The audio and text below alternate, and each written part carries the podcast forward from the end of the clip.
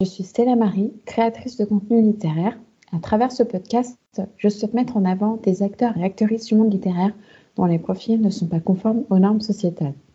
Aujourd'hui, j'accueille Debbie, autrice et illustratrice. Bonjour Debbie. Hello, bonjour. Ça va? Écoute, euh, oui. Je te remercie déjà euh, d'avoir euh, accepté ma demande de participation au podcast. Eh ben, merci à toi de m'avoir contacté. Je suis très contente et honorée. Est-ce que dans un premier temps, tu veux bien te présenter aux auditeurs et auditrices qui nous écoutent, s'il te plaît? Très bien. Alors, du coup, moi, c'est Debbie, de mon autre plume Debbie Egg. Et sinon, aussi Deb et Déborah. J'avoue que je, que je préfère Deb, mais voilà, j'ai 28 ah, ans. Non, mais il n'y a pas de souci, c'est moi.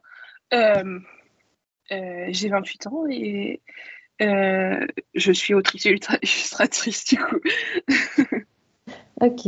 Et est-ce que tu peux préciser dans quel contexte tu as grandi La localisation? Est-ce que tu as grandi avec enfin, quel entourage?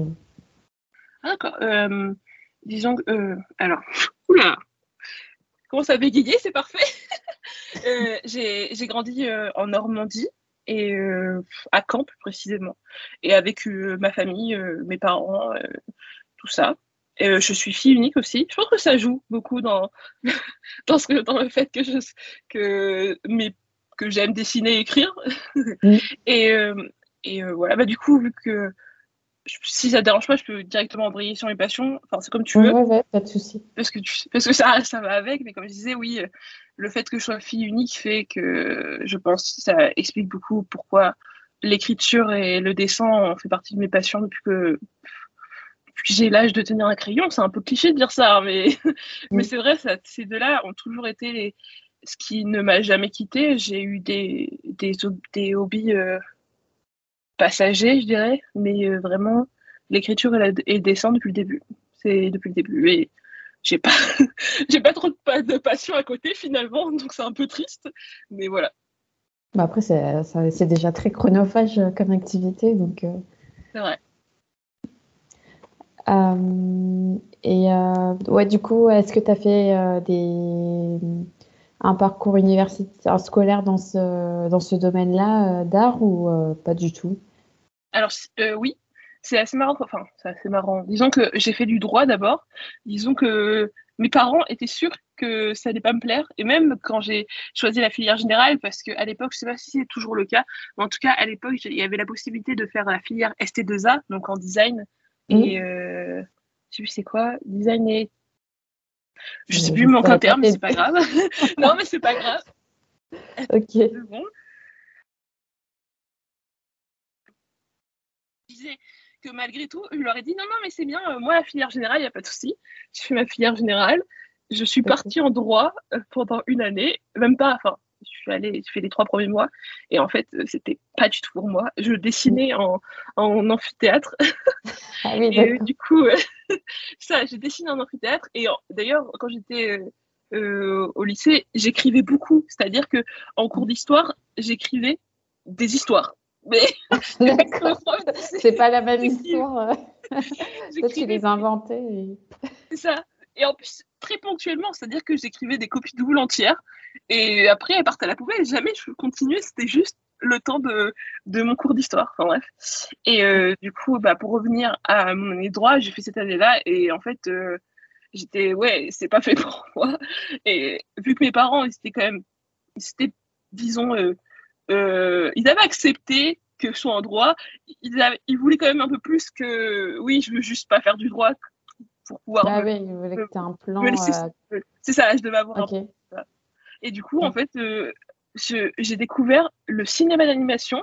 Et c'est assez hallucinant que ça soit pas venu naturellement plus tôt, en fait, parce que quand j'étais au, lycée, je crois, ça devait être au lycée, collège-lycée, je passais, j'écrivais, enfin, il y avait une plateforme qui permettait de faire ces petits dessins animés, donc préparer son histoire et techniquement l'animer entre guillemets, mais c'était pas vraiment de l'animation comme on entend maintenant, euh, parce qu'on avait déjà des personnages tout faits. C'est comme si on, on, habillait un Sims et qu'on l'animait nous-mêmes, quoi, techniquement. Et, euh, et, du coup, euh, j'ai décidé de faire du cinéma d'animation, donc c'est travailler dans, enfin, pour me préparer à travailler dans le dessin animé. Et j'ai fait ça pendant 4 ans, 3, 3, 3 ou 4 ans. à la fin, j'ai eu l'équivalent d'un bachelor et j'ai travaillé là-dedans jusqu'à jusqu'au Covid en fait. Ah oui, donc ouais, t'as arrêté assez récemment au final. C'est ça. En vrai, non, j'ai quand même j'ai, je crois que j'ai travaillé jusqu'à 2021 en fait, ça plutôt. Je, me suis arrêtée en 2021, j'étais à la verge de faire un burn-out. Disons que, le, que même si c'est, ça reste euh, une filière pour laquelle j'ai beaucoup d'amour, je dirais, ça a fait partie de mes premiers amours, on va dire. Mm. Et bah, c'était, enfin, j'avais, c'était pas pour moi disons qu'il y, avait une, y avait une ambiance qui ne fonctionnait pas avec euh, la façon dont je suis. Et à ce moment-là, j'en avais vraiment marre de tout ça. Et je me suis dit, tiens, euh, pourquoi pas réécrire? On était en début 2021. Enfin, j'avais commencé un peu fin 2020. Et j'avais fait une pause depuis, euh, depuis 2016, je dirais, une, bonne, une bonne pause d'écriture hein, quand même. Ah oui, quand même. Oui, oui une, une, très très bonne pause. Et j'avais repris ponctuellement parfois comme ça parce que je m'ennuyais, mais voilà. Et euh, du coup, bah, en 2021, euh, voilà, je me suis remis. Voilà. Ok. Ouais, bah, c'est quand même euh, ouais, un gros bout de, de, ta, ouais, de ta vie professionnelle. Et du coup, juste pour revenir très brièvement, c'était du cinéma d'animation, donc c'était pour faire des courts-métrages, des longs-métrages ou de la publicité De la série surtout. D'accord. De la, de la, série. Je travaillais sur des, sur des projets cartoon qui étaient qui ont été faits en France, mais qui ont été, euh, on va dire, euh, comment dire, attends, j'ai un trou mémoire, j'ai un trou mémoire de termes. Disons que c'était des séries donc qui étaient créées en France, donc, comme je disais, mm. mais qui ont, qui, étaient prévues pour les chaînes Disney, par exemple Disney TVA et trucs comme ça. Donc j'ai travaillé sur quelques sur quelques séries. C'était vraiment sympa. Hum, j'ai vraiment aimé le, le, le, principe de pouvoir euh, travailler dans, euh, dans un, dans, en étant un maillon d'une chaîne et qu'à la mmh. fin il y a un projet qui soit euh, terminé et qu'on soit tous fiers et tout ça.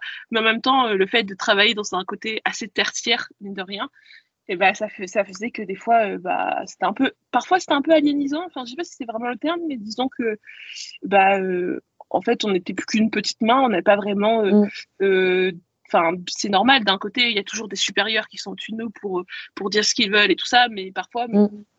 disons qu'on pouvait pas c'était créativement parlant parfois c'était pas là. D'accord. ah, dernier travail pas toujours ton mot à dire. Non la plupart du temps jamais en fait. Le dernier travail que dans lequel euh, j'étais, euh, c'est vrai que c'était j'étais très à la chaîne, c'est-à-dire que je je produisais, je produisais toute la journée de 9h à 21h et après euh, et après ah jusqu'à jusqu'à presque avoir une, une tendinite et c'était et là j'ai dit stop en fait. ça ça fonctionne pas pour moi. OK. et donc ouais, dernière question par rapport à ça, est-ce que tu as tu as pu voir du coup tes, un de tes projets voir le jour euh? Oui, oui.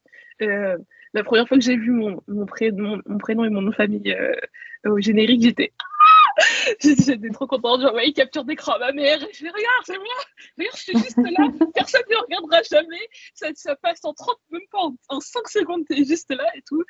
Et, et oui, oui, j'en ai, vu quelques-unes que ce soit en stage ou même quand j'étais euh, salariée, donc j'étais intermittent du spectacle, mais voilà. Et mm. euh, oui, mais, mais j'avoue que bon, c'était surtout sur, sur des petites séries que, qui sont plus prévues pour les enfants, on va dire. Mais j'ai des amis, euh, des, des, amis qui ont, qui ont travaillé, qui travaillent dans les effets spéciaux. Et parfois, ça m'arrive, par exemple, à la fin d'un Marvel, de rester et de voir certains noms de personnes avec qui j'étais en cours. Et ah, je suis genre, ah c'est. oui. c'est vrai que des fois, je regrette mais d'avoir quitté, mais je bon, on verra, hein. on verra ce que ça donnera, ce que je fais là maintenant, mais voilà. Ok. Et du coup, ouais, pour faire la transition, donc euh, pourquoi, euh, enfin, donc tu as arrêté du coup ton ton activité euh, dans le cinéma d'animation, notamment pour ton ton burn-out et ton surplus de travail, mais est-ce que tu avais du coup euh, à l'intention de faire autre chose euh, euh, à la place à ce moment-là, j'avoue que c'était vraiment. J'étais pas encore sûre de vraiment m'arrêter. Enfin, disons que ma famille et mes proches avaient vu c'était pas mon premier burn-out, c'est ça le truc. C'est que c'était le deuxième. Ah, oui, vraiment, ça faisait pas assez longtemps que j'étais dans, dans, ce, dans ce milieu pour que ça soit normal. Je veux dire, mm. c'est jamais normal un burn-out, quoi qu'il se passe. Mais disons que j'en avais fait deux. Enfin, c'était mon, c'était mon deuxième. Le deuxième que. Enfin, celui de 2021, c'était le moins, le moins conséquent parce que j'en ai fait un en 2019. Mais euh, disons que mon but c'était de faire une pause et je me suis dit, vas-y, j'ai envie d'écrire. J'avais vraiment ça urgé. Je sentais que j'avais besoin d'écrire. Et dès que souvent quand je, enfin, dès que je travaillais euh, de 9h à 21h, c'est même pas une blague, mais dès que j'avais une pause, euh, par exemple pour manger, et ben j'écrivais en fait. J'écrivais déjà, c'était fin 2020, 2020 j'étais comme ça. Et je m'étais dit, vas-y, euh, vu que je suis intermittent du spectacle, on a parfois des, on a des contrats, parfois ils sont longs, parfois ils sont courts. Et ce dernier contrat-là, il s'est arrêté abruptement parce que j'avais tellement travaillé, et je dis pas ça pour me faire mousser, hein, parce que c'est pas cool en vrai, mais j'avais tellement travaillé que je m'étais mise en chômage technique moi-même. En fait, il n'y avait plus rien, j'avais plus rien à faire. ah ouais, d'accord. Euh, trop d'avance. J'arrive. C'est ça. J'arrive en début d'année, euh, juste après les fêtes, trop contente, en mode, bon, on y retourne, enfin, trop contente, on y retourne, c'est parti. Mm. Et en fait, on me dit, euh, vas-y, à la fin de la semaine, c'est terminé, ton contrat il s'arrête là en fait. Et j'ai pas, j'ai pas de quoi me retourner. C'est juste mon ah contrat s'arrête là. comme ça, ok. Ok, donc, et sauf que je m'étais promis que la, la, prochaine fois que ça arriverait, parce que c'est des choses qui arrivent assez souvent dans le, dans, dans le cinéma d'animation et surtout quand tu es intermittent du spectacle. Et je m'étais dit, euh, au lieu de, de, euh, déprimer hein, dans mon coin, je vais utiliser ce temps pour écrire en fait jusqu'à ce que je trouve autre chose à faire et que je trouve un contrat ou comme ça. Donc, euh, je me suis dit, c'est bon, j'écris. Et donc, c'est ce que j'ai fait. Alors, c'était pas le temps des corbeaux, c'était autre chose, mais ça m'a remis le pied à l'étrier et, euh, j'ai écrit comme ça, euh, en essayant toujours de retrouver du travail. disons, jusqu'à. Jusqu'à juin, en fait, comme ça, parce qu'en même temps, j'avais assez cumulé, j'avais travaillé assez de temps pour cumuler je crois, un an de chômage. Donc, en fait, ah j'avais envie de, reprendre le travail. Donc, il se passe que bah, c'était quelque chose qui, faisait partie de ma vie depuis facilement plus de 4 ans en fait. Mais d'un côté, euh, j'étais en mode, bon, bah écoute, euh, si j'ai pas de travail, j'ai pas de travail, on va, on va écrire. Hein. Mm. C'est ce qui s'est passé euh, jusqu'à juin. Et en juin, j'arrive à la. Enfin, disons que je mets le, le point, pas le final de, de, de, ce roman sur lequel je travaillais, mais pas du tout. Je mets le point final de ma première partie. Donc, dans ma tête, il me restait encore trois. Ah et j'étais déjà j'étais déjà à 280 pages et j'étais pourquoi c'est qu'une première partie? Je comprends pas. Et je me dis, allez, j'ai envie de faire quelque chose moins prise de tête, juste là comme ça, un truc pas, pas long, un peu court. Et je redéterre un projet que j'avais commencé quand j'étais au, au, collège en 2009, je crois. Donc en juin 2021, je déterre un projet de 2009 et c'est le temps des corbeaux. D'accord. Et ce n'était pas un vide-tête. Voilà.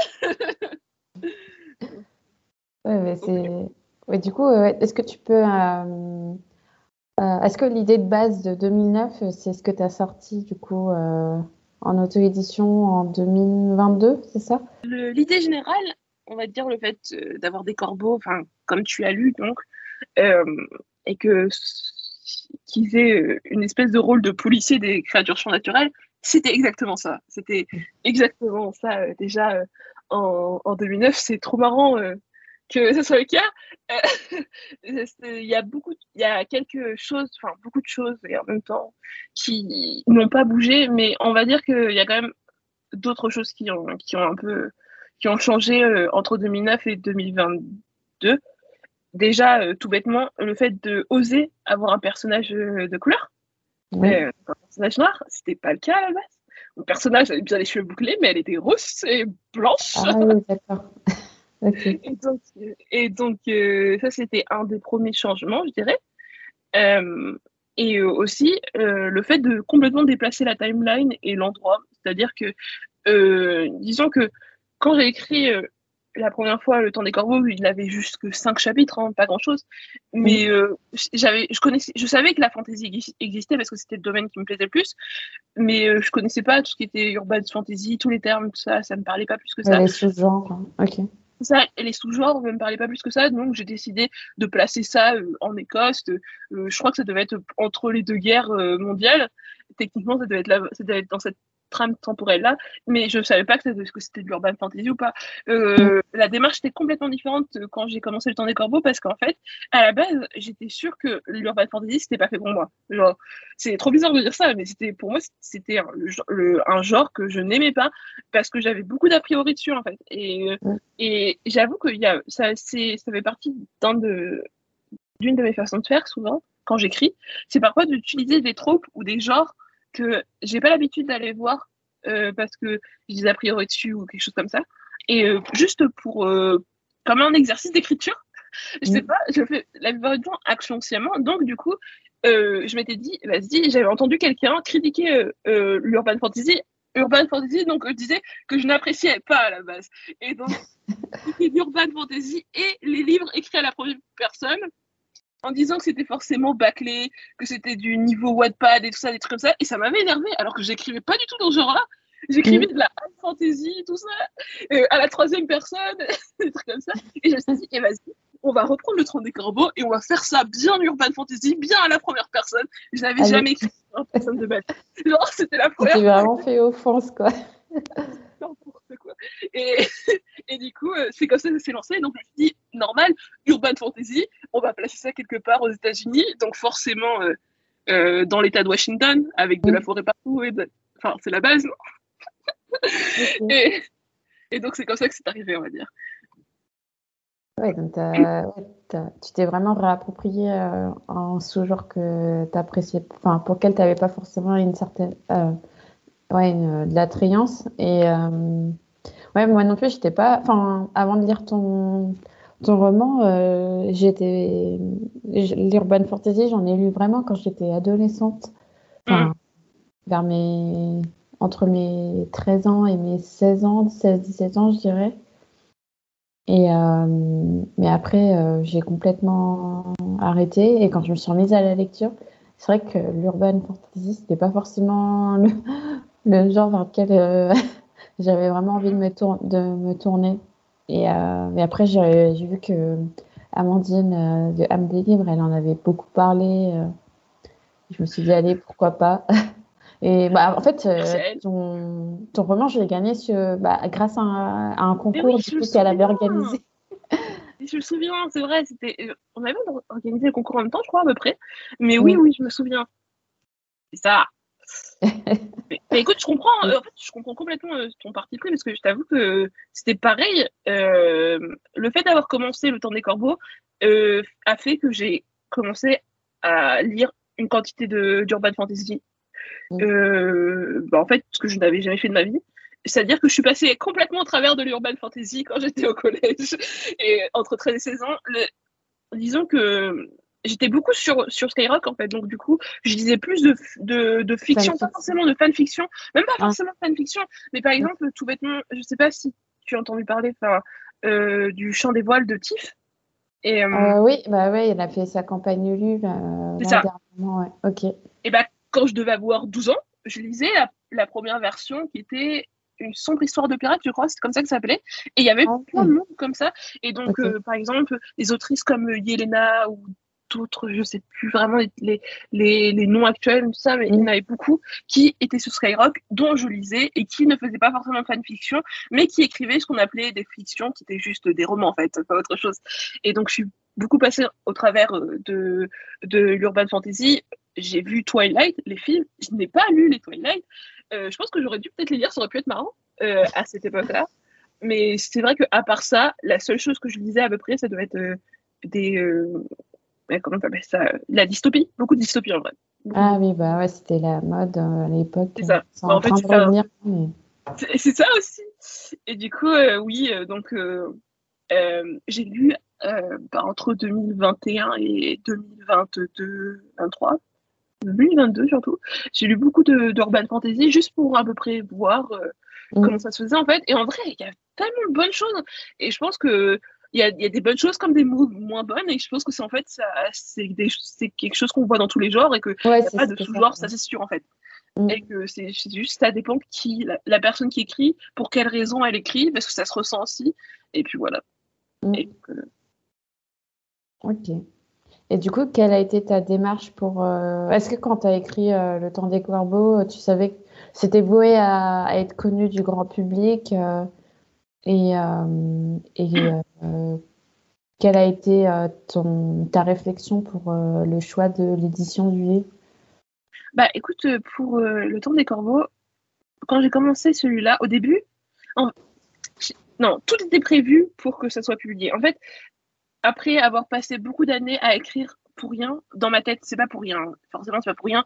J'ai écrit, je me suis perfectionnée, tout ça. J'ai quand mm. même, j'écrivais quand même depuis mes 8 ans, sans mentir. C'est-à-dire que je me souviens encore de moi entre 8 et 10 ans euh, sur l'ordinateur du salon, de, de ma grand-mère en train d'écrire déjà à cette époque-là.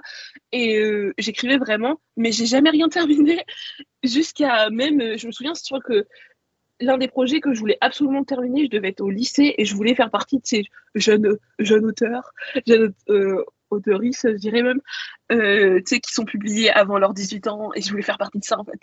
Je, voyais certaines personnes qui avaient publié comme ça et c'était exactement ce que je voulais, sauf que je n'ai pas, au bout du compte, j'avais un projet qui a fait une 300, 300, 400 pages, jamais allé jusqu'au bout et abandonné dans un coin et en fait, ça m'a un peu, je me suis dit, en fait, jamais je vais terminer d'écrire quelque chose. Donc, euh, c'est pour ça que je me suis mis un pause à peu près. Et euh, là, je me suis dit, vas-y, le projet sur lequel j'étais avant de reprendre le temps des corbeaux, j'avais besoin de faire une pause, mais pour moi, c'était quand même, j'avais encore ce sentiment d'échec et je voulais plus ce sentiment d'échec. C'était cette fois-ci, je crie quelque chose, mais ça doit être publié. Je vais jusqu'au bout. Je vais jusqu'au bout des choses. Ça, ça doit être publié. De n'importe quelle façon, ça doit être publié. Que ce soit sur, euh, sur Wattpad ou n'importe quoi, ça doit être terminé et publié. Il faut que ça soit fini. Et euh, c'est tout je ne pouvais pas abandonner encore. C'était pour moi, si j'avais abandonné, c'était que c'était signe de s'arrêter. Là, c'était bon. Euh, bref, euh, je sais pas si c'est une bonne idée de se mettre la pression comme ça, mais c'est ce qui est arrivé. Donc, euh, bah, je me suis dit, ce projet-là, j'y vais jusqu'au bout. Est-ce que, enfin, je sais que quand je l'ai commencé en juin, j'avais vu un appel à texte, je sais plus, c'était, ça devait être pour Screeneo, je crois que c'était pour Screeneo, et en vrai, j'avais vu ce qu'il faisait et ça me plaisait beaucoup. Mais genre, mm. j'aimais beaucoup cette maison d'édition et euh, je m'étais dit, vas-y, euh, l'appel à texte se finissait en, août, je crois que le 31 août, on était le 1er juin, j'avais vite fait mon outline de mon histoire et j'étais, c'est bon, le 31 juin, c'est fait. Euh, ça sera. non. Donc, ce n'a pas été le cas. Mais en fait, même avant, j'ai vu que Screeneo ont sorti un livre qui s'appelle. Je le regarde parce qu'il est, il est pas très loin normalement. Bon, je sais pas où il est. Mais un livre qui. Euh, c'était de l'urban fantasy, donc avec des failles, avec euh, une espèce de police surnaturelle qui s'appelle les cavaliers. J'ai pas lu plus que ça, justement parce qu'en fait, genre, je commençais juste à lire le début et j'étais, vas-y, ça ressemble grave à ce que j'écris. Et ça, c'était. Et ça, en fait, c'est un truc qui me bloquait de, de fou de me dire qu'il y a des gens qui ont eu les mêmes idées que moi, ce qui est tout à fait logique et qui arrivera encore et encore. Mm. Mais je me suis dit, Screeneo a déjà euh, un, un, projet en fait qui, qui ressemble ou qui même peut-être sûrement très mieux, euh, qui a abouti et tout ça, qui aura sûrement une suite ou des trucs comme ça. Euh, ça sert à rien en fait. Genre, il y a peu de chance en général qu'ils reprennent des textes similaires derrière. Enfin, en tout cas, euh, à intervalles très courts. C'est ça, en fait, je vois le truc venait juste de sortir, c'est bon, et eh ben c'est mort. J'aurais pu essayer d'écrire mon roman et le soumettre en maison d'édition, mais en fait, disons que cet appel à texte c'était le seul qui m'intéressait à ce moment-là, et j'avais pas envie euh, de devoir euh, attendre tout le processus euh, de base de soumission, attendre déjà que des soumissions s'ouvrent, attendre six mois que ça soit que ça soit mm. que ça soit lu en fait, si c'est accepté, un processus éditorial. Et je voulais pas parce que c'était vraiment le projet qui était est-ce que c'est fait pour moi de reprendre de reprendre l'écriture ou pas? Et j'étais celui-là, ok, je vais voir comment faire, mais je pense que je vais le faire moi-même.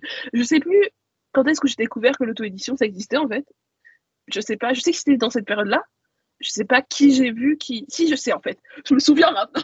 C'est Yelena, donc encore une fois, qui a sorti euh, les fleurs d'opale, les chroniques des fleurs d'opale en auto-édition. Et je me suis dit, ça, c'est ça que je... c'est ce à quoi j'aspire. J'aspire à faire quelque chose d'une qualité pareille et, euh, et le publier moi-même s'il faut, tu vois. C'est ça mm. que je me suis dit. Et j'ai même pas. J'ai écrit mon roman. À partir de ce moment-là, je crois qu'on devait être. Euh, je sais pas, quelque part dans le, dans, pendant les vacances d'été. Et à partir de ce moment-là, c'était, euh, ça sert à rien, pas de processus. Je vais pas, même pas essayer de, de passer par le, par euh, l'édition traditionnelle. C'était pas euh, parce que je pensais que mon projet n'était pas suffisamment bon, juste que c'était c'était pas ce que je voulais. J'avais une idée en fait toute faite de, de ce que de ce dont j'avais envie de parler dans ce roman, et j'avais pas envie qu'on me mette entre guillemets des bâtons dans les roues. Enfin, j'avais j'avais peur que le fait que par exemple les trois quarts de mon cast est racisé, enfin de mon cast de perso, de perso principaux sont racisés, et j'avais peur que on me dise bah non en fait ça passe pas. Et euh, ça se trouve ça aurait pas été le cas, mais j'avais pas envie de, de, me frotter à ça, donc euh, j'ai dit non, je vais je, je m'en occupe moi-même. Et c'est ce qui est arrivé. Voilà. Ok. Et euh, ouais, c'est une grande décision de, de, te dire que tu vas faire tout de A à Z. Mais ouais, le, déjà le fait que tu te dises ouais, je vais te publier euh, parce que je suis pas sûre d'être prise, euh, ça veut dire que tu avais déjà une, euh, une certaine conscientisation du milieu éditorial et tu n'avais pas forcément envie d'être confrontée à, à, des, à des refus vu que toi ton but c'était vraiment de le publier. Donc ouais. Oui. Okay. J'avais pas, j'avais pas forcément peur des refus sur la qualité, parce que c'est possible, hein, j'aurais pu en avoir, ça n'y a pas de souci. Mais mm. c'est juste que vraiment, j'avais pas envie de m'entendre dire que mm. mon personnage principal ne vendait pas parce que elle a les cheveux crépus, qu'elle est noire. C'est pas mm. en fait, c'est pas ce que je voulais. Et euh, j'avais besoin en fait euh, d'écrire ce personnage.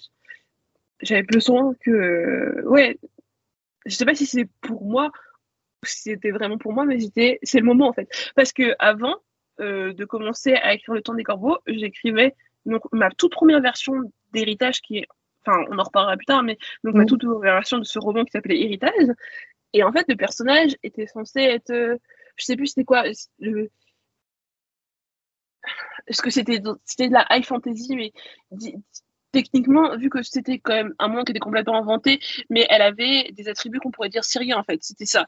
Et euh, c'était et pareil, et pas que les attributs physiques. Le but était aussi de parler de son pays natal qui aurait aussi eu des choses en rapport en fait. C'était voilà. Et pourquoi? Parce que j'avais besoin de parler de d'avoir un personnage qui soit de couleur, mais j'avais peur que si mon personnage soit de couleur et qu'il soit noir ou métis, noir blanc, hein, que on me on me dise, écoute, ça se voit, t'es en train d'essayer de de te, c'est de, de créer un personnage qui est toi en fait, mais en, mieux. Je sais plus c'est quoi le terme, mais tu sais, euh, j'ai souvent entendu ça, mais que pour les personnes de couleur. C'est ça, en tout cas les personnes racisées en fait, même mm. les minorités tout court. Le fait que si tu mets un personnage minoré, enfin, je sais pas si euh, issu d'une minorité et qu'il mm. a des, des, choses qui sont en rapport avec toi, que c'est juste toi qui, te, qui est en train de te, de, de, de, de te mettre une version fantaisiste de toi, juste parce qu'il va vivre des ah. choses mieux que ce que tu ce que as vécu. Et, ça, on l'a dit plusieurs fois. Ok. Il y a un terme, je sais plus c'est quoi, et tu sais, euh, j'ai souvent entendu, j'ai entendu ça une fois pour, euh, comment ça s'appelle, je, sais pas si Bon, je vais dire son nom, c'est pas grave, mais pour Sarah Jemas, genre, ah. j'ai entendu plusieurs fois dire ça, que c'était souvent ce qu'elle faisait, qu'en fait, tous ses personnages principaux, c'était juste elle qui, qui, se mettait dedans avec, euh, genre, plein de beaux mecs et puis voilà dans des espèces de, de triangle amoureux ou harem et qu'en fait c'était juste elle qui se projetait là-dedans. Je crois que c'est ça le terme. Et, euh, et genre euh, moi je m'en moque enfin je veux dire euh, cette, cette autrice et cette autrice tu vois. Mais mm. en tout cas je trouvais ça frustrant que en tout cas d'entendre ça la plupart du temps au-delà d'elle pour des, des personnes qui du coup essayaient de de mettre des choses qui, qui les touchaient personnellement pour avoir de la représentation parce qu'elle n'existait pas autre part. Et genre ouais, ça frustrant. Et j'étais, et en fait, ça me frustrait parce que pour moi, je, je voulais une personne qui soit au moins, euh, au, qui soit noire, c'était sûr. Mais même une, mettre une personne métisse, je me sentais pas légitime. Enfin, tout en étant légitime, parce que j'avais peur qu'on me dise encore, ouais, en fait, tu t'écris une fanfiction sur toi, quoi. Et j'étais. Bah, ouais, t'avais peur que ce soit trop centré. Enfin, en fait, on, on allait. T'avais peur qu'on te reproche que ce soit centré sur ta personne. Je sais pas comment on dit ça. Personnification. Non, je sais pas. Bah, sûrement.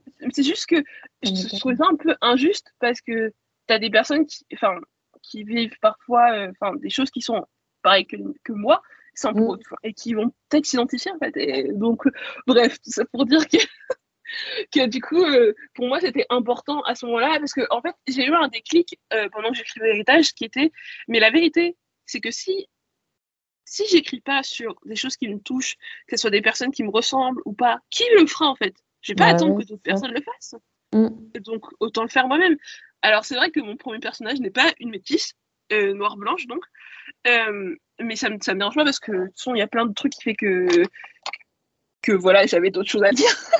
j'avais d'autres choses à dire et tout ça. Mais, et en fait, euh, disons que Dolly, le, enfin, mon personnage principal, donc, le fait qu'elle soit noire, c'était une évidence. Enfin, et mm. il fallait pas qu'on m'empêche ça. Alors, ça encore une fois, peut-être que je me répète, mais si ça se trouve, je serais tombée sur une maison d'édition qui en aurait eu rien à faire, qui aurait été très content, euh, mm. très contente de, de, mettre en valeur euh, un personnage comme ça, mais j'avais, je, je préférais pas me, me risquer à, un refus en fait par rapport à ça. Et voilà. Ok. Et euh, ouais, du coup, est-ce que tu peux spécifier ouais, brièvement comment, enfin, quelles ont été les, les étapes clés de de l'autopublication euh, du temps des corbeaux Ok. Euh, bah, alors pour le récit en général, bon, sans pas besoin forcément de passer beaucoup de temps, mais j'ai fait. Euh, j'ai écrit mon premier, jet, mon premier je crois, en quatre mois à peu près. Et après, je me suis, j'ai fait un début de réécriture, mais disons que ma façon d'écrire est un peu différente un peu différente de ce qu'on préconise la plupart du temps sur les réseaux sociaux, qui est euh, d'écrire sans se retourner, d'avoir un premier jet bâclé ou juste mm. le premier jet pour le terminer. Et en fait, euh, je suis incapable de d'écrire sans me retourner. Donc, euh, mon premier jet m'a pris quatre mois, mais c'est-à-dire que à chaque fois, facilement, quand j'atteignais un milestone, je relisais tout et je remettais tout à jour, ah tout soit bien.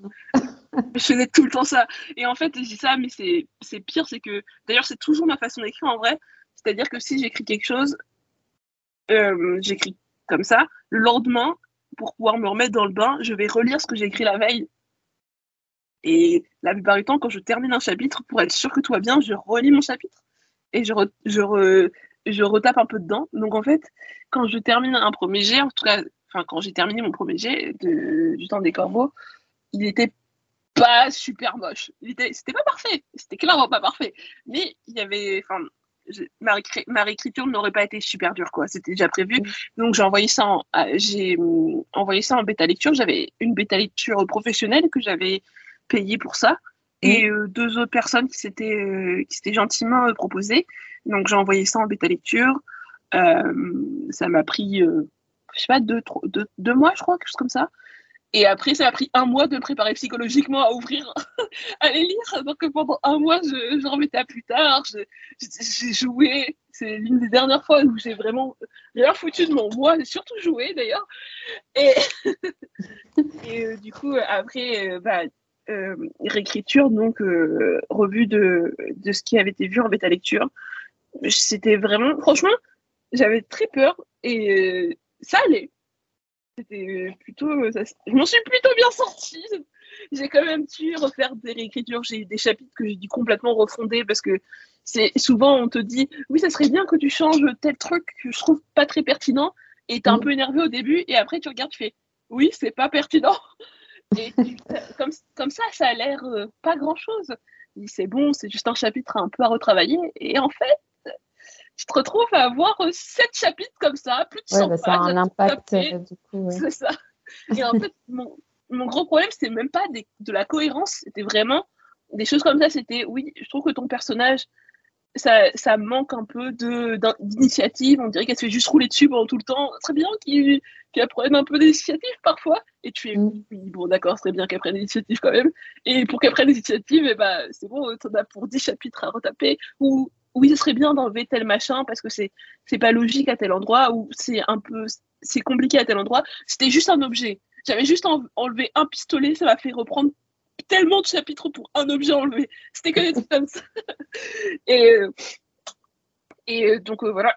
Donc euh, quand j'ai terminé j'ai terminé ma réécriture euh, pour l'état d'après, je sais même plus. Je crois que je suis passée, ça a dû passer en correction dans mon souvenir. Ça doit être ça. Hein. Euh, ben, bien sûr, il y a eu une dernière relecture et tout ça, et c'est passé en correction. Et le truc, c'est que vu que je m'occupais moi-même de faire euh, l'illustration, je crois que ça dû, j'ai dû commencer à ce moment-là à repenser à la couverture de, du bouquin, parce que j'en avais fait une, mais qui ne me plaisait plus, parce que j'avais préparé une couverture à, après avoir écrit le roman pendant un mois. Le roman, le roman il avait un mois de vie. Et j'avais ah oui, t'avais déjà ton. et ça, ça n'allait pas en fait. C'est-à-dire que ça fonctionnait pour, euh, pour la version euh, euh, de juillet 2021, mais ça fonctionnait pas pour la version de, de disons, de mai 2022 en fait. et du coup, pendant ce temps-là, j'ai dû retaper ma, ma couverture, ce qui m'a pris un peu de temps. Et c'était pendant, pendant la correction. Et après, j'ai récupéré ça, j'ai dû terminer ma couverture à peu près en même temps. Et il fallait recorriger encore une fois, envoyer en, en, euh, en maquette, euh, à la maquettiste, parce que je voulais avoir une belle maquette à l'intérieur. Mm. Euh, au bout du compte, enfin, elle s'est occupée de tout ce qui était l'aspect, enfin, de la maquette et tout ça, mais j'ai quand même fait les visuels de la maquette moi-même, parce que vraiment, on va dire que le temps des corbeaux, c'est le sous le sous le sigle du je sais ce que je veux, je veux absolument que ça soit comme ça. Et donc j'avais à peu près tout préparé, tout était, enfin, j'avais une une bonne idée de ce que je voulais. C'était quand même très chaos, très mm. chaotique cette histoire, mais j'avais une bonne idée de ce que je voulais. Donc, euh, euh, j'ai envoyé, envoyé tout ça à ma maquette et en, et en même temps, j'ai aussi fait la carte intérieure euh, parce qu'il y a une carte dans le roman. Et je l'ai dessinée, donc ça prenait du temps. Et en fait, c'est vrai que je pensais pouvoir terminer beaucoup plus tôt. J'avais, je crois que j'étais dans, à un moment, j'étais dans l'espoir de sortir mon roman quelque part en, mai, je crois, ou, peut-être avant. Mais en fait, euh, bah, quand tu t'occupes en même temps du roman et en même temps de la, de, l'illustration à l'intérieur, enfin tout l'aspect euh, objet, j'arrive plus à parler, tout l'aspect objet, on va dire, euh, bah, c'est, en fait, je suis très mauvaise pour estimer mon temps et, et je suis fait avoir, c'est tout. Donc, bref, mon but était à la base de faire une campagne nulle parce que, comme je disais, j'avais vu euh, Yelena faire sa campagne nulle euh, hallucinante. J'avais des étoiles dans les yeux. C'était ce que je voulais faire. Sauf que j'avais toujours pas de com. J'étais censée commencer ma campagne nulle en juillet. On était en. On était, je crois, 29, euh, 29 mai, quelque chose comme ça, ou en début juin. Ma com n'avait pas commencé. Ah. J'avais pas de com. je n'avais toujours pas regardé euh, combien il fallait en fait pour, cette campagne Ulule. J'avais, je savais pas ce qu'il fallait. Je savais même pas comment faire une campagne Ulule. J'étais toujours en train de terminer euh, bah, le roman lui-même, enfin dans le sens où, où les dernières finitions, j'attendais euh, comment s'appelle le comment on appelle le truc à l'arrière là pour le référencement? J'ai un trou L'ISBN. C'est ça, j'attendais l'ISBN parce que je me suis pris encore au dernier moment. Enfin, j'avais une idée très, très, enfin, disons, euh, j'avais une bonne idée de ce que je voulais, mais le déroulé, c'était pas ça. Du coup, euh, j'arrive, euh, je crois, je commence ma, je commence s'appelle ma com, je fais le, cover reveal, la cover reveal, je sais plus comment ça se dit. Et en vrai, je commence à avancer ça et je me dis, en fait, si je fais une campagne là, dans l'état où je suis, ça va pas les faire. ça va être le chaos, ça va ressembler à rien, je vais être dans les choux, je vais jamais y arriver. Et je commence à stresser, ça m'angoisse en fait. Ça m'angoisse. Et puis un moment, c'est toujours comme ça quand je fais des choix, c'est-à-dire que je, je, retourne les choses 15 000 fois dans ma tête, et à un moment, mon choix il arrive, et c'est en 30 secondes il est là. Si le choix il est là, j'arrête tout. Et c'est exactement ce qui s'est passé. J'étais en train de discuter avec quelqu'un et je fais, en fait, pourquoi je décide de faire une campagne Ulule Sinon, je sors tout sur Amazon et puis tant pis, hein. On, fera une campagne Ulule plus tard pour faire une, une version euh, collector, comme ça, et puis mm. genre quand on terminera euh, les, les, trois romans ou je sais pas trop quoi, enfin bref. Mais en tout cas, euh, là, si je si je sors pas le roman, là, je vais jamais sortir. Ça va juste attendre et je vais juste repousser, repousser, repousser. Donc, bah, ni une ni deux, le lendemain, je fais un post en mode bon, bah, il y aura pas de campagne. ouais, j'ai vu, j'ai remonté un peu ton feed. Tu t'es résolu à pas en faire du coup. Ah oui, non mais ah euh, c'est marrant parce que quand ça m'a, enfin j'ai eu un stress en coup, d'un coup en moins. Euh, et euh, ouais, j'avais l'impression qu'en fait, pour être légitime en tant que, que, que autrice auto-éditée, il mmh. fallait que j'ai une campagne C'était, pour moi, c'était genre comme si c'était la base en fait. C'est que si, quoi, tu te fais pas éditer par une maison d'édition, ah bah t'as intérêt à faire un financement participatif au moins. Parce que si ton financement participatif il fonctionne, ça veut dire que tout le monde comprend que ce que tu as proposé, ça va en fait. Et je sais pas comment dire, mais c'était une façon de penser qui était pas bonne en fait. Et, et je voulais pas, je voulais pas parce que en vrai, je croyais ça pour moi. Ça veut dire que si, si j'ai des potes qui sortaient un roman juste par Amazon ou, ou par euh, n'importe quelle autre plateforme sans passer par une campagne Ulule, pour moi, j'étais, oui, c'était des autoristes qui ont le droit de publier, ils ont le droit de se nommer comme tel. Mais moi, mm. non, non, moi, non, pas moi. du coup, bah, quand j'ai compris que ma façon de penser était biaisée, bah, j'ai juste décidé de, de publier par Amazon et je sais pas, deux semaines plus tard, c'était bon, je crois au lieu de un ou deux mois ou même plus. Euh, donc voilà. bon, après, on continue à faire de la com pour le bouquin et ça, c'était horrible. Par contre, ça, Ouais, est-ce que tu faisais tout... c'est toi qui faisais tous tes visuels, euh, toutes tes posts C'était. Euh... C'est. faut vraiment s'accrocher. Hein. Et j'avoue que. que faut s'accrocher. En plus, ça coûte cher. Et comme je disais, j'avais une idée toute faite de ce que je voulais mais je pense que j'avais pas assez bien euh, bossé le budget. Et la campagne Ulule avait au moins ce, ce, cette chose qui était bien, c'était de pouvoir t'aider, tu vois. Et mm. j'avoue que des fois, j'y repense encore en me disant est-ce que le tome 2, ce serait pas mieux de faire une campagne Ulule? Parce que le, le truc, c'est que je voulais tellement avoir un objet qui me, qui me plaise et ne pas lésiner sur, par exemple, enfin, tu sais, quand, quand euh, tu t'auto-édites, tu, tu remarques à quel point le nombre de pages c'est important.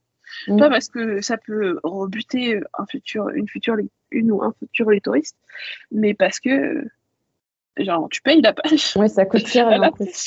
ça coûte super cher. Et c'était là, moi, avec mes 625 pages, hein, et j'étais, je vais c'est l'enfer. Oh là là, ça va pas. Alors déjà, j'étais au début, moi qui voulais au moins faire une, une sortie euh, en relié, parce que c'est un bel objet, un, mm. un livre relié, c'était mort, c'était fini c'est fou, c'est pas possible en fait. Et, euh, et ouais, donc, euh, genre, quand j'ai commencé à, penser au, au, tome 2, même si on était déjà pensé à la base, euh, ma plus grande peur, c'était d'avoir encore un truc, un pavé en fait. Parce que j'étais en mode, si j'ai un pavé, je vais encore avoir un roman qui, juste à l'impression, coûte 9 euros. et, et, en fait, mon but était pour que, que pour le premier roman, je puisse le vendre à moins de 20 euros parce que j'étais pas une autrice, une autrice connue, ni une autrice publiée dans une maison d'édition, ni tout ça, tout ça, tout ça. Donc, du coup, un prix qui aurait été viable pour moi, pour la taille de mon roman, ça aurait dû être 23, 24 euros. Je l'ai sorti à 19,90 euros. genre, l'impression coûte 9 euros, juste l'impression. Donc, en fait, actuellement, quand on m'achète un roman, je gagne plus d'argent sur la version e-book que la version papier. Ouais, non, mais je gagne que là. Donc, je me suis dit, euh, normalement, euh, comment dire, euh, l'auto-édition, c'est là où tu es censé récupérer un peu plus d'argent par rapport à l'édition traditionnelle. Parce que tu n'as pas la marge de l'éditeur. Ça, sauf que je me bats juste parce que je voulais éviter que bah, le prix rebute, et bah, j'ai fait comme ça. Donc, c'est vrai que si c'était à refaire, je, ferais différemment. Et euh, pour le tome, le tome 2, euh, bah, on verra. Hein. Mais c'est vrai que ça coûte cher. Genre, euh, ça coûte beaucoup plus que ce qu'on peut penser. Si on veut un objet qui soit, entre guillemets, de qualité, après, il y en a qui se débrouillent très bien sans, mais je veux dire, je n'ai pas payé ma couverture. Je l'ai fait moi-même. Et pourtant, bah, purée, il faut, faut aligner l'argent pour sortir le roman. c'est ça. Ouais, t'as tout payé de toi-même. Et euh, ouais, quand tu t'auto-édites, tu n'as pas d'aide de la région ou, euh, ou euh, des aides de. Enfin, tu n'as pas d'aide de l'État, quoi. Tu dois tout sortir de ta poche. Bah, encore une fois, j'ai dit, j'avais une idée de ce que je voulais faire, mais euh, pour le dérouler, je n'ai aucune idée. Si ça se trouve. T'es pas renseigné. non, je me suis clairement pas renseignée. Déjà, j'étais, enfin, j'ai mis tellement de temps à faire euh, ma demande euh, à l'URSSAF pour l'auto pour être ah, un, artiste-auteur. En fait, mm. la paperasse me fait peur. C'est sous. C'est ah, d'ailleurs plus que le stress de préparer une, campagne Ulule, le vrai stress c'était la paperasse. Tout ce qui était en rapport avec euh, le fiscal et tout comme ça. J'avais tellement peur que c'était euh, non, en fait, non, ça va le faire le plus simple, au plus simple. Donc, euh, j'ai pas vraiment. Je suis allée tête baissée, j'ai foncé tête baissée parce qu'encore une fois, pour moi, c'était un peu genre, il fallait absolument que je termine ce roman, que ça soit fait, tout ça. Et j'avoue que l'auto-audition, j'apprécie, je suis contente de la, liberté que ça donne et du fait que bah, tout le monde, techniquement, peut, peut s'y frotter, en fait. euh, s'il en a le courage, s'il en a envie, ou même parfois, il y en a qui vont faire, euh, qui vont sortir des romans sans vraiment les pousser plus, et juste parce qu'ils ont envie, et que c'est comme ça. En vrai, ils font ce qu'ils veulent. Mais ce que je veux dire, c'est que ça reste quand même beaucoup de travail quand tu veux faire quelque chose de qualité, et c'est beaucoup de pression. Et euh, à des moments, j'étais, quand est-ce que j'écris juste pour écrire? Parce que tout bêtement, bah, pour le tome 2, et même pour un autre roman que j'avais commencé à écrire, euh, qui est en pause actuellement, euh, en fait, tu as tellement le stress de, de tous ces trucs-là, le prix pour l'impression, le prix pour la correction, le prix pour la, pour, euh, la bêta lecture si tu décides de, de, prendre une personne professionnelle. Mais une correction, tu es obligé de prendre une personne professionnelle, c'est important. Je, mm. je, le martèle, c'est important. Et en fait, j'ai envie de dire que ça coûte cher. Non, ça coûte le prix que ça doit.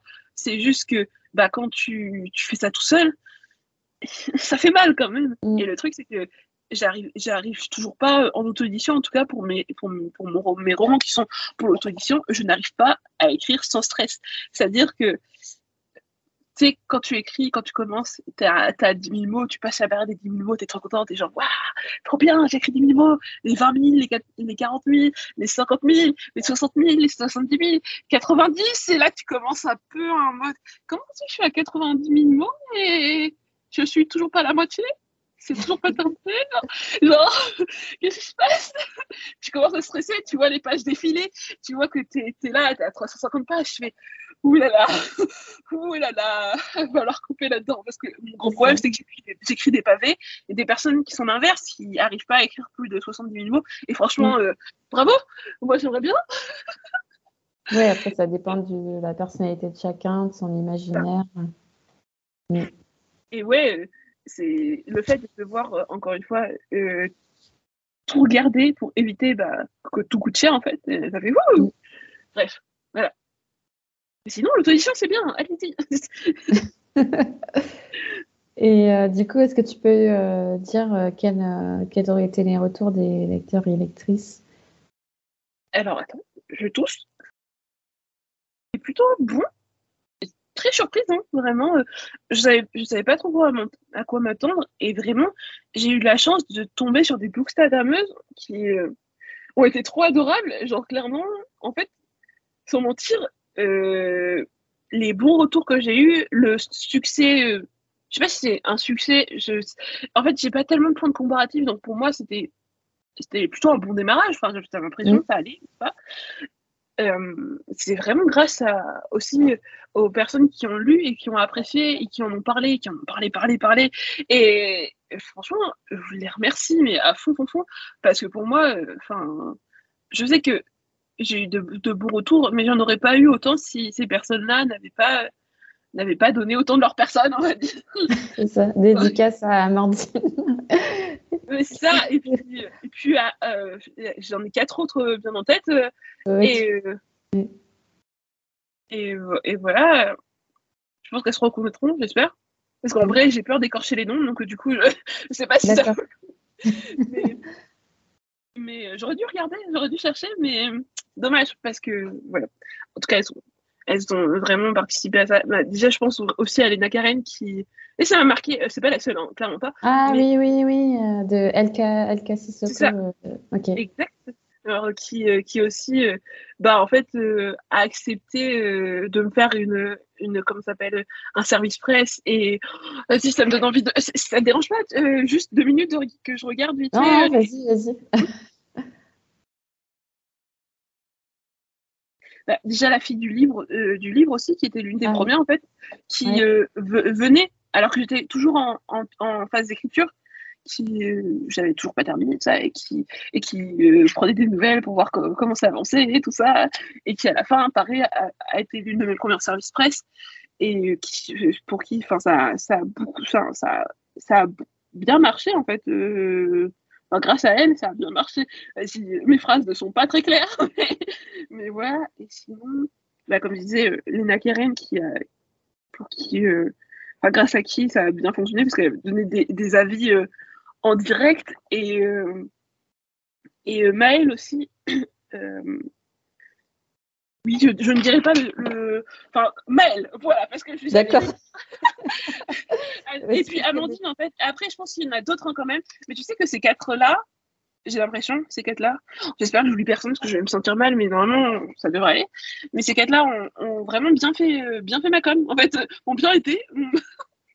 et, et, ouais, je sais que ça, ça fait que j'ai eu des, plutôt des, des, beaux retours, des personnes qui étaient très contentes de, de voir, euh, comment dire, euh, des personnages euh, noirs, comment dire, en personnage principal, mm. un personnage noir en tant que personnage principal, et qui était, oui, ah, c'est trop bien, en plus elle est badass, qui pour moi, c'est pas, elle est pas forcément badass, mais c'est genre un peu, bien sûr, mais en fait, elle a quand même, mon personnage a quand même plein de défauts et plein de, et plein de failles je sais pas si c'est la même chose en fait, techniquement, défaut et faille. Après, ouais, ça n'empêche pas de prendre des initiatives. Euh. C'est ça.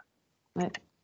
Et, euh, et, du coup, j'étais vraiment contente. Toutes des personnes qui m'ont dit euh, qui étaient trop contentes d'avoir enfin une héroïne qui leur ressemble et qui fait des, des, trucs de ouf et qui a le droit d'être aimée en fait par d'autres, par des personnages en fait, qui n'est mm. pas juste le, personnage en arrière-plan qui va sûrement mourir parce que c'est comme ça pour le pour pour que le héros principal blanc, forcément, euh, puisse avoir euh, son, son, arc de je sais pas trop quoi. Mm. Et, j'étais contente euh, bah, que, ça ait pu parler à, à ces personnes. Et aussi, voilà. J'ai un des trucs qui, qui, qui m'a vraiment plu aussi, c'est qu'on me dise que j'avais de l'humour d'un bon roman. et j'étais contente parce que la plupart du temps, on est toujours en train de me dire que j'ai pas d'humour. Et franchement, euh, maintenant, à chaque fois qu'on me dit, ouais, t'as pas d'humour et tout comme ça, je dis, ah ouais, et ben mes lecturistes, ils disent complètement Lis mon roman. donc, euh, donc, ouais, franchement, j'ai, ouais, je m'en suis plutôt bien sortie. Je sais pas si j'ai eu des, des, avis négatifs. Après, je suis pas allée, je suis pas allée à la, à la recherche des avis négatifs. Euh, mais en tout cas, euh, des personnes qui ont publié sur Amazon ou des trucs comme ça, j'en suis, je trouve que ça va.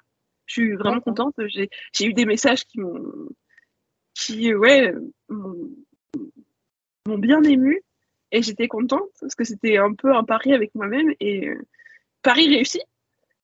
Voilà. Bon, alors, alors c'est, disons que, comme je disais, les retours euh, au début ça fonctionnait bien, mais le problème c'est que, bah, il faut faire vivre le roman et c'est vraiment dur. Moi, je, sais pas faire ça.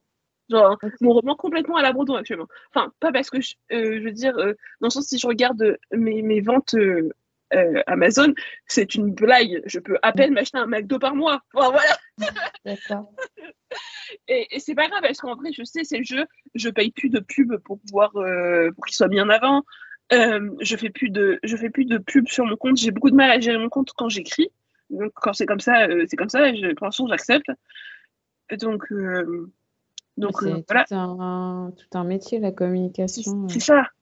Et j'ai du mal à me vendre en fait ça me parfois j'ai l'impression d'être en train d'essayer de mentir en fait et, et ça me met mal à l'aise ou j'ai peur que des gens on est marre en fait parce que tu as ceux qui sont là depuis le début qui ont vu mille fois euh, ouais, c'est ça qui ont déjà lu c'est ça qui ont déjà lu qui ont vu mille fois mes, mes pubs et trucs comme ça et je me sens mal à l'aise et même quand je fais parfois des pubs tu sais, sur Instagram où tu, tu te mets en, en, contenu sponsorisé, je suis mal à l'aise parce que dès que je vois ma propre pub, je suis mal à l'aise et je dis, il y a des gens qui ont déjà vu, qui ont déjà dû voir ça cinq fois, ça se trouve, ça doit vraiment les énerver et tout ça. Et le syndrome de l'imposteur, il est là quatre fois, 15 fois plus fort que d'habitude. Et ouais. Je trouve que la com, c'est pour les bras, c'est pas pour les faibles, hein. Genre, ça veut rien dire comme phrase. Il faut être brave, hein, parce que c'est, pour moi, c'est quelque chose qui, en tout cas, ça me prend vraiment euh, trop de temps en fait pour aucune raison. Euh, écrire un post Instagram, ça me stresse tellement que parfois euh, je cale toute une après-midi juste pour faire un, un carrousel et ça c'est pas possible. Donc quand je suis en phase d'écriture, bah je disparais, c'est bye. T'es dans ton terrier. C'est exactement ça, c'est exactement comme ça que je l'appelle en plus. ah d'accord. Donc oui, oui, je suis dans mon terrier. On me revoit plus. J'essaye parfois de revenir, un peu de faire des, des, des, stories et tout ça, mais je me sens encore plus mal à l'aise parce que j'ai disparu pendant plein de temps et que je reviens juste pour donner des, enfin, pour donner euh, genre euh, des infos et je, je, me sens pas légitime alors que c'est le but de ce compte. enfin bref, c'est un cercle très vicieux, mais voilà. Euh, donc du coup, ouais, si je comprends bien, là, tu es en train d'écrire ton roman qui va paraître chez Hachette. C'est ça Héritage Oui.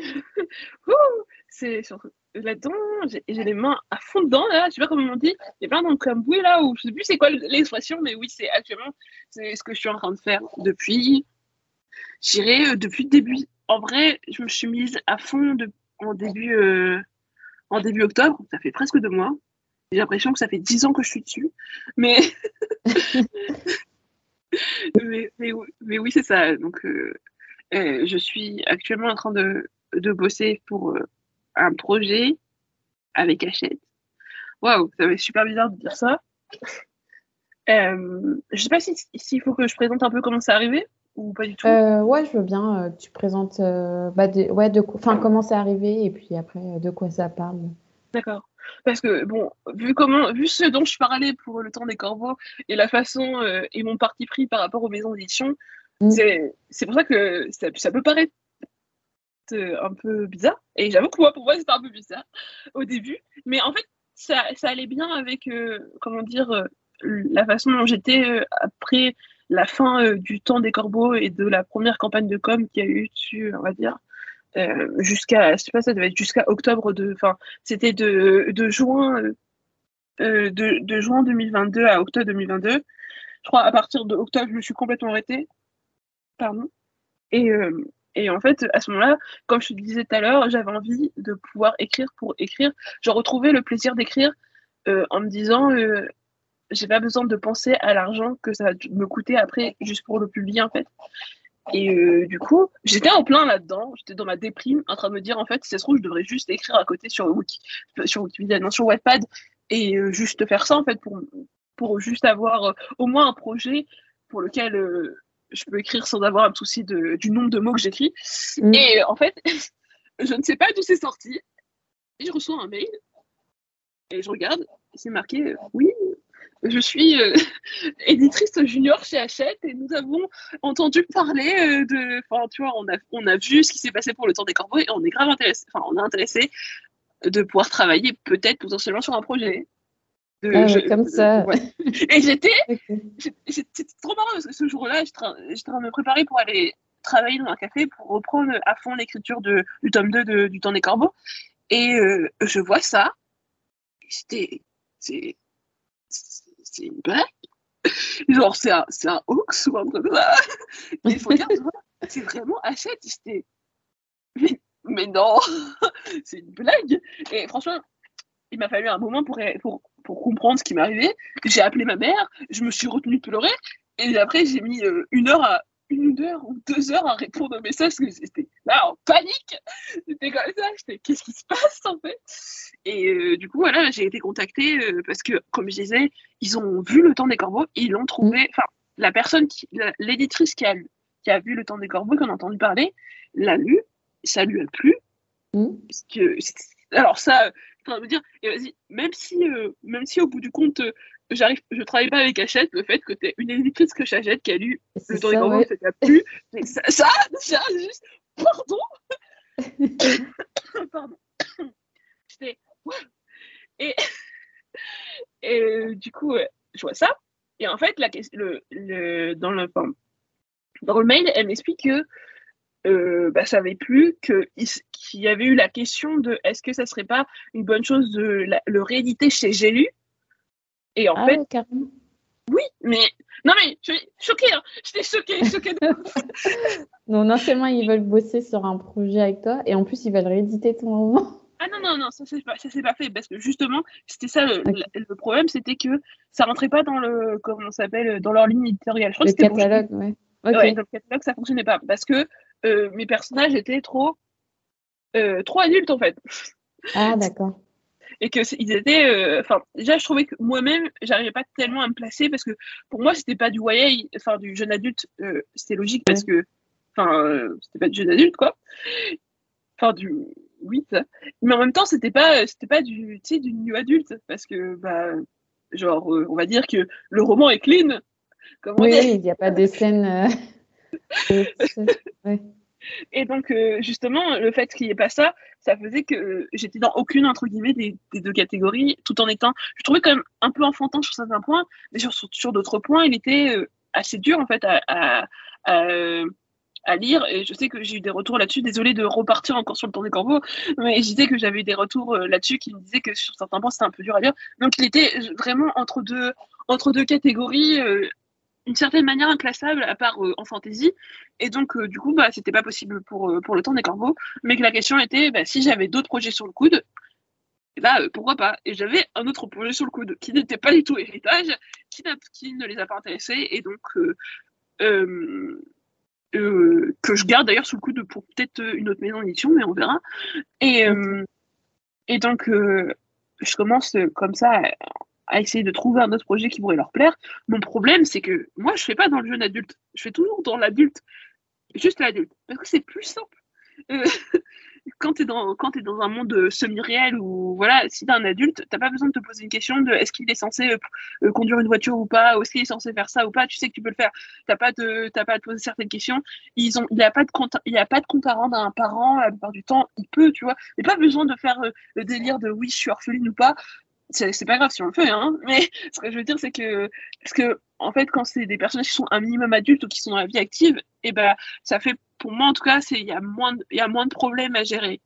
Et euh, donc, je n'avais aucun roman sous le coude, à part euh, celui que j'avais proposé qui n'avait pas été retenu pour des jeunes adultes. Rien, rien du tout. Et en, et en fait, j'avais l'impression que j'avais que j'avais jamais lu de livre jeunes adultes, et je crois que c'est vrai, parce que à partir de ce moment-là, du coup, vu que j'étais dans une espèce de processus de soumission en fait d'un projet, mm. et eh ben, et eh ben, j'ai beaucoup lu de jeunes adultes pour voir ce qui se faisait. Ça. Donc, euh, bref, j'essaye de proposer un nouveau projet et euh, et euh, je commence à le, à le, à le bosser de nulle part, c'est-à-dire que j'avais rien, donc je le, je le, je le commence from scratch, comme on dit.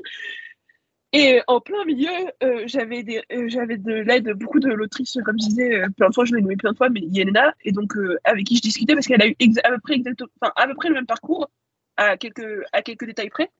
parce qu'elle elle aussi était contactée par Hachette suite à sa campagne Ulule. C'est celle que je disais que je voulais faire pareil.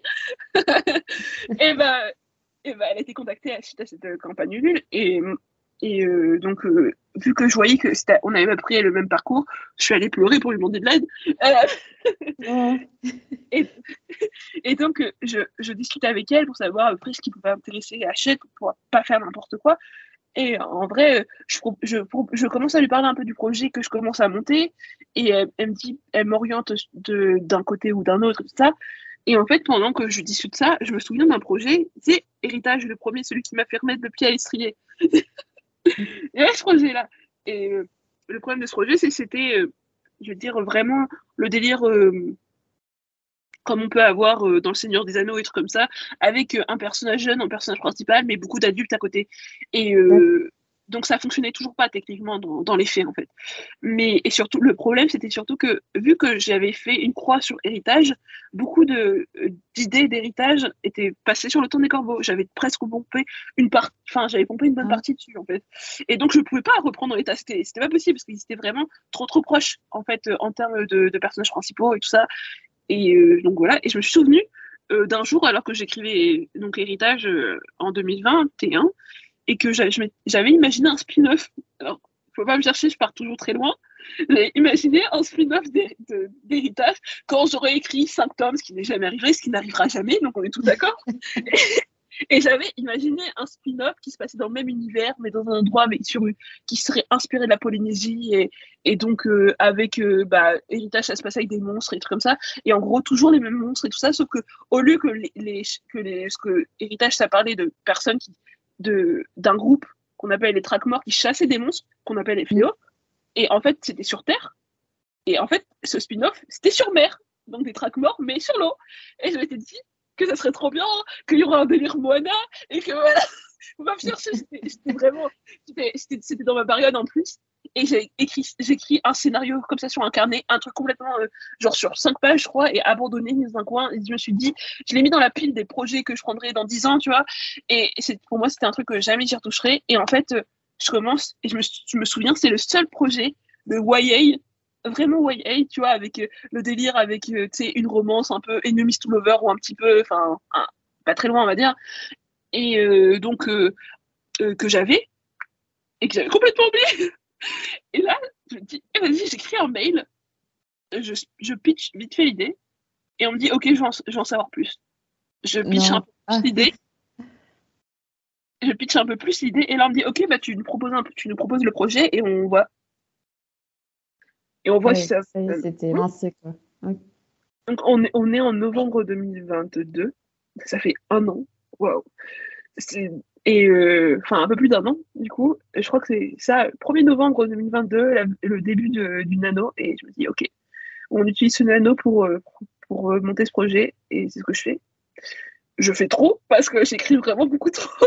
J'ai fait l'équivalent d'un mini-roman de, de, juste de présentation de projet avec chapitres et tout ça et tout. Mm. Attends. Bref, fast forward, il se passe il se passe, on va dire, beaucoup de va-et-vient de est-ce qu'on va prendre vraiment ça, est-ce qu'on va pas prendre vraiment ça? Disons qu'il y a beaucoup de discussions et techniquement, j'étais censée pouvoir faire autre chose pendant ce temps-là, mais j'étais tellement stressée que j'avais que la tête à ça. Euh, et j'arrivais plus à écrire à côté, à part ça, tu vois. Et donc, euh. Et puis finalement, on arrive en juin où il s'est passé plein de trucs. Et c'est la version, la version, enfin, la version finale de la présentation de projet. Hein, on est d'accord que le projet n'a pas été écrit à ce moment-là. J'ai trois chapitres. J'ai ah trois chapitres j'ai que trois chapitres, et ça fait quoi, 17, 19 000 mots, 20 000 mots en gros. Mais en tout, j'ai écrit euh, plus de 87 000 mots sur, sur euh, le sujet. En tout. ah, mais non. C'est un peu frustrant. Alors même le dire là, ça me frustre. Mais bon, voilà, on arrive en juin et en fait, je signe sur trois chapitres, ce qui paraît complètement hallucinant. Moi, je m'attendais que le projet, si, si ça les avait, leur avait plu, ils m'auraient dit, euh, bon, bah, tu nous écris le roman, et on voit à la fin si c'est bon. Et non. et, du coup, ça m'a mis une pression phénoménale parce que j'étais, ok, ils ont vu trois chapitres, mais ça se trouve, ils vont pas aimer la suite en fait.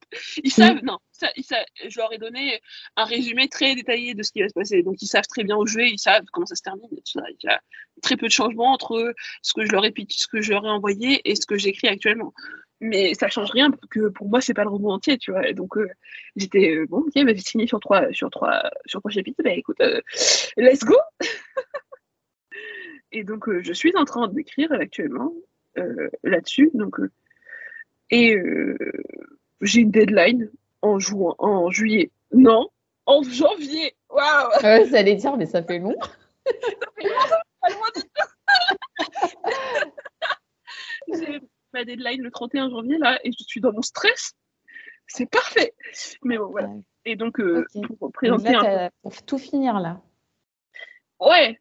Après, il faut savoir que c'est pas euh, c'est pas une version euh, finale comme ce que j'aurais fait pour envoyer une grande correction, tu vois. Donc en fait, un manuscrit quoi. C'est ça, j'ai le manuscrit à faire. Je sais que pour pour pour moi c'est un premier G, pour d'autres c'est pas un premier G parce que comme je disais, je me relis à 24, donc ça ressemble plus un truc déjà assez corrigé, on va dire. Il y a des fautes, mais en fait, euh, l'histoire, il y a pas, je, fais tout pour qu'il n'y ait pas d'incohérence parce que je gère tout en amont, en fait. Donc, euh, ah ouais, voilà. D'accord. Donc, quand j'envoie, normalement, c'est une version. Techniquement, ce que je vais envoyer, c'est ce que j'enverrai en bêta lecture, c'est euh, qui est bien corrigé. Genre, ce que j'enverrai, par exemple, pour, ce serait l'équivalent d'une deuxième réécriture ou un truc comme ça. Ça dépend, ça dépend des personnes, hein, mais, mais je sais que, bon, voilà, j'aime bien quand tout est tout est calé. donc, euh, donc, ce sera ça. C'est pour ça aussi que ça me prend un peu de temps. Mais bon, en tout, j'ai commencé vraiment en octobre, on va dire. Euh, ça, ça fait quoi? Octobre, novembre, décembre, janvier, 4 mois. Oh là là, purée. Je ne sais pas estimer le temps. voilà. J'aurais que 4 mois pour pouvoir l'écrire. Et, donc, euh, pour te présenter un peu, je n'ai pas pitché ce roman. Je ne sais pas le pitcher. Donc, on va essayer. c'est, disons, ok. Désolée, c'est, super bouillant. Euh, vu que je sais pas comment pitcher l'histoire, on va dire que, on va dire ce qu'il y a après dedans. C'est euh, une histoire avec euh, des fléaux, donc des monstres qui, ressemblent à des, des kaiju, c'est tout ce qui est genre Godzilla et tout ça, on va dire. Des, et des chasseurs de monstres. et un personnage qui maîtrise l'eau. Donc, on va dire c'est un mélange entre euh, Pacific Rim, euh, mince, euh, Pacific Rim, Pirates des Caraïbes, Avatar, le dernier maître de l'air, et Atlantide, je dirais à peu près. Ah oui, et Moana, du coup. Valena. c'est un mélange. Je sais toujours pas pitcher cette histoire, donc je saurai la pitcher quand je l'aurai terminée et que je pourrai résumé et tout ça.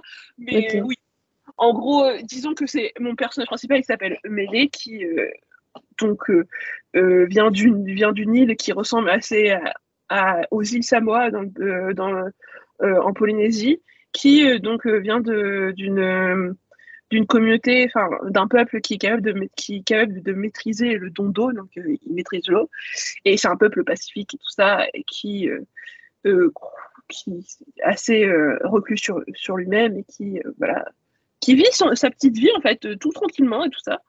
Et euh, oui, donc comme je disais, un peuple complètement pacifiste, ça veut dire que si tu, tu t'es pris en, flagrant délit d'actes de violence, bah c'est bye bye, tu peux partir de cette île, tu es, es répudié en fait. Voilà.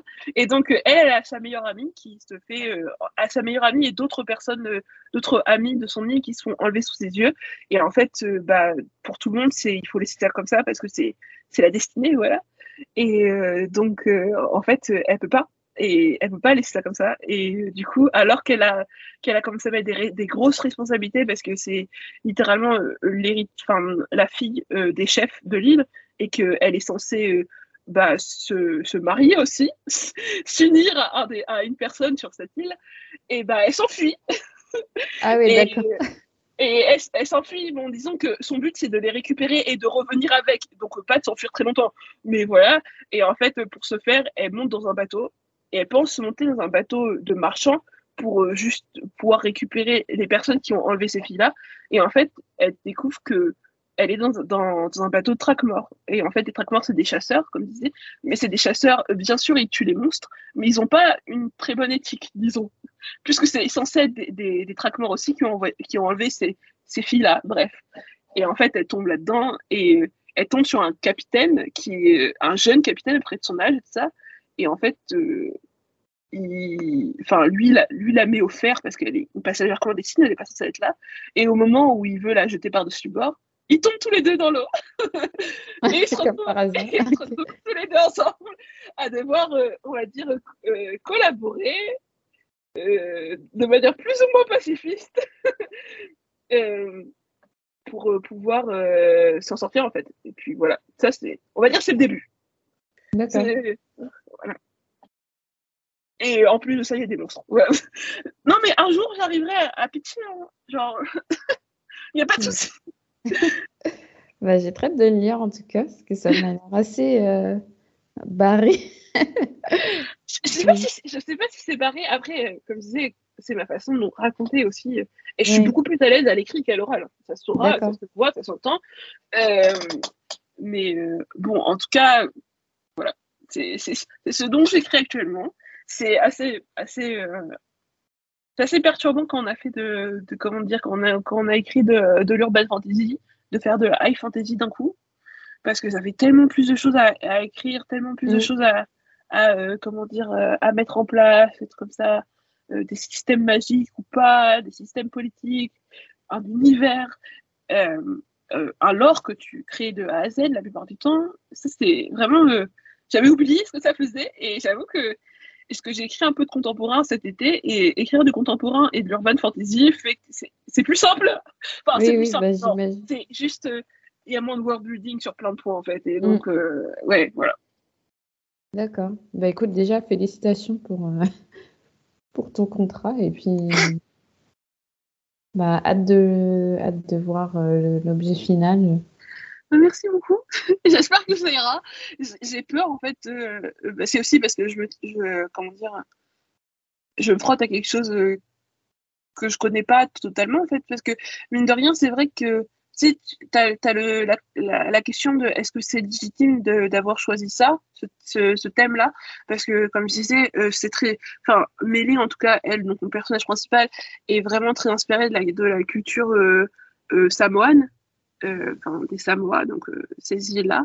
Et euh, bah, je ne suis pas moi, je suis pas du tout une ah, donc du coup, je sais que pour moi c'était important de, de parler d'une partie de la, de la, culture polynésienne qui n'est pas toute la culture polynésienne, parce que tout bêtement, genre voilà, Moana, Vaiana, ce, ce, ce, dessin animé-là, est considéré comme étant un dessin animé polynésien, mais ça, ça veut rien dire en vrai, dans le sens où c'est comme si tu décidais de faire un, un, dessin animé qui est inspiré de la culture européenne, ça veut rien dire aussi.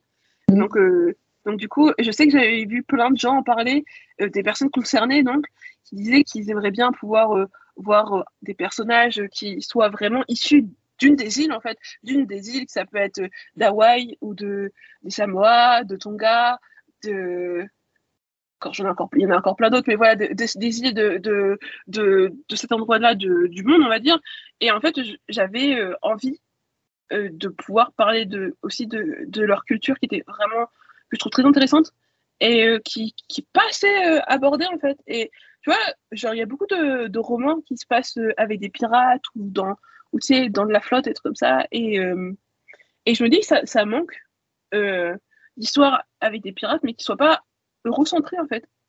Ouais, c'est ça, ouais. Et pour moi, c'était important. Et euh, j'aurais pu, franchement, euh, à mi-parcours, bien bien après avoir euh, pitché le truc, je me suis dit, j'aurais pu quand même choisir plus genre les Antilles ou trucs comme ça. Et je pense que peut-être plus tard, c'est ce qui arrivera. Après, mon univers est vraiment basé sur plein de, de, de peuplades différentes en fait. Donc je, je, je, sais que j'en ai d'autres qui, sont, qui seront beaucoup plus proches de la mienne. J'ai prévu quand même, enfin ça, ça je verrai avec la maison d'édition, mais si par exemple, s'il me laisse la possibilité d'écrire sur les autres peuplades dont je, je parle, je sais qu'il y, en a, y en a certaines qui inspiraient, par exemple, plus de l'Empire du Congo, donc euh, pendant la période où, le Congo avec un cas était assez grande, et vu que c'est plus, qui, enfin, vu que moi, je, je suis euh, enfin, métisse euh, française-congolaise, et ben, ça fait partie de ce que j'ai envie de parler à un moment, il faudrait quand même que je le fasse, c'est important.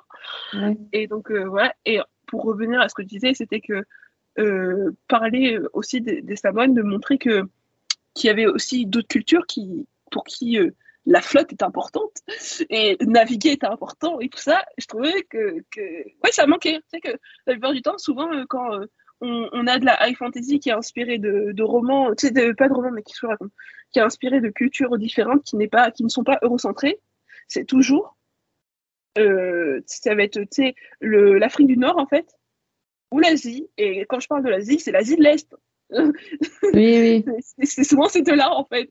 Et, euh, et j'aimerais bien écrire, euh, enfin, pouvoir écrire sur, euh, sur d'autres endroits où, en fait, on ne parle pas, même si je pense pas que, que ma voix doit être la plus importante là-dedans, parce que, encore une fois, bah, je suis pas concernée par, par ces, ces cultures-là, techniquement. Mais j'aimerais je, bien pouvoir écrire et, tu sais, de pouvoir les mettre dans une. Enfin, de pouvoir mettre des personnages qui seraient euh, acteurs de leur propre. Enfin, je sais pas comment expliquer, mais acteurs en gros, plus acteurs que, tu sais, juste des personnages blancs. Que figurants. Oui, ça. Plus que des personnages blancs qui, qui, tu sais, qui arrivent, euh, je sais pas, dans, dans tel univers et euh, c'est eux qui prennent toute la place, en fait. Ah oui, d'accord, ok. Je sais pas si ouais, c'est. Ouais, je vois ce que tu veux dire. des fois, je, m'exprime de manière très compliquée.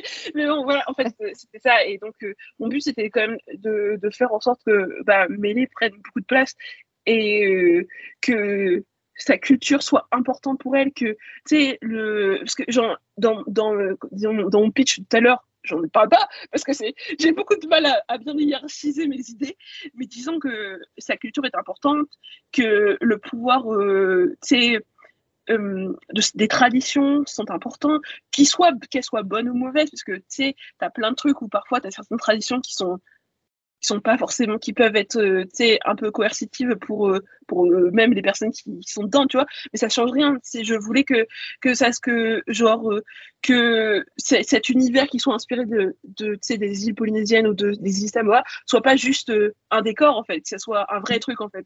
Et que c'est voilà c'est important pour moi et aussi parce que, étant donné la, la place de l'eau euh, dans ces, pays, dans ces pays-là, je me dis pourquoi pas en fait. Euh, genre, pourquoi ne pas en parler euh, Pourquoi pas placer ça dans cet endroit-là? Et je sais que, bizarrement, enfin pas bizarrement, mais à ma bonne surprise, c'est ce qui a aussi a plu à Hachette en fait. Le fait de, parler d'une culture qu'on entend peu parler en fait bah bah, en tout cas en France. En France, parce qu'aux États-Unis, euh, euh, bon, je vais pas me mettre à, un faux un peu là-dessus, mais aux États-Unis, les Samoans, il y en a beaucoup en fait, parce que c'est logique, c'est de ce côté, c'est plus de ce côté-là que de l'autre côté, puisque mm. il faut genre 38 heures pour pour rejoindre les, les Samoans de France. donc, voilà. Mais mais ouais, bref. Comme je disais, toujours cette, cette, cette petite peur de ne pas être légitime pour en parler, ce qui est d'une certaine manière c'est vrai, mais voilà. Ok. Je comprends. Après, tu as certainement dû faire des recherches. Euh... Oui. je trouve que ça fait partie d'une de, de, ce que je préfère en fait. Vraiment découvrir euh, les, les, cultures différentes et, euh, genre euh, de voir un peu la, enfin, comment, comment elles ont évolué et surtout aussi de, de voir ce que la colonisation a pu faire, a pu leur enlever en fait et c'était important pour moi de, de, découvrir et de voir. Donc j'ai lu beaucoup de beaucoup de pages web en anglais, des blogs de, de personnes qui sont des Samoans en fait tout court. Et donc euh, là j'étais en train de lire en anglais, de voir de ce, qu'ils pensaient des personnes parfois qui reconnectaient avec euh, avec euh, leur leurs racines et je trouve ça trop bien en fait. Et je sais que c'est pour ça que ça fait aussi partie de, de des choses que j'aimerais bien dans le futur, c'est donc de d'écrire de la fantaisie donc euh, basé, enfin, tu sais, de l'afro-fantasy en fait, tout court. Et, euh, et que ça soit, tu sais, bien euh, Afrique subsaharienne, ça c'est mon mm. côté. juste pour pouvoir moi-même reconnecter un peu avec bah, mes propres racines, qui en fait, que je, je, suis carrément à côté. Genre, euh, je sais pas si c'est le fait d'être une métisse tout court et de ça, ou de d'avoir été vraiment élevée plus du côté de ma famille blanche, mais c'est vraiment un manque que je ressens de plus en plus, surtout quand je découvre les, cultures des autres en fait. Et je me dis, ça, je ne peux pas continuer comme ça. Donc je sais que le prochain roman de fantasy qui sera vraiment euh, nouveau nouveau, euh, qui sera pas un truc que je vais déterrer de, quelque chose que j'ai déjà commencé à bosser, je veux que ça soit de la fantasy, ça c'est sûr. Ah trop cool. Bah, hâte de, de découvrir tous tes projets. Euh, on a déjà bien papolété, presque une heure et demie. Non, mais je, parle beaucoup trop, je suis vraiment désolée. mais si, tu veux, on peut, passer, on peut faire l'impasse hein, sur, euh, sur le côté illustratrice. En vrai, euh, j'en ai déjà parlé. Ouais, t'en as parlé aussi. Mais, non, mais, on, va, on va clôturer par les recommandations. Ouais, mais c'est bien, je trouve ça c'est parfait, puisque je parle d'afro-fantasy, donc c'est exactement ça. Euh, bah écoute, euh, euh, en termes. Enfin, vas-y, Est-ce que tu as une lecture marquante qui que tu as eue en fantasy ou en, contemporain ou autre dernièrement? Alors j'en ai eu pas mal en contemporain, mais il y en a une, enfin en a deux précisément contemporains qui m'ont vraiment retourné, mais j'ai toujours du mal à en parler pour l'instant parce que j'arrive pas tellement à, à savoir euh, comment dire dessus, mais euh, qui, qui, ont bien fonctionné. Euh, je pense que c'était plus, c'était plus les mots qui m'ont plu, l'histoire aussi bien sûr, mais tu sais, genre les, les mots m'ont touché d'une certaine manière et tout ça.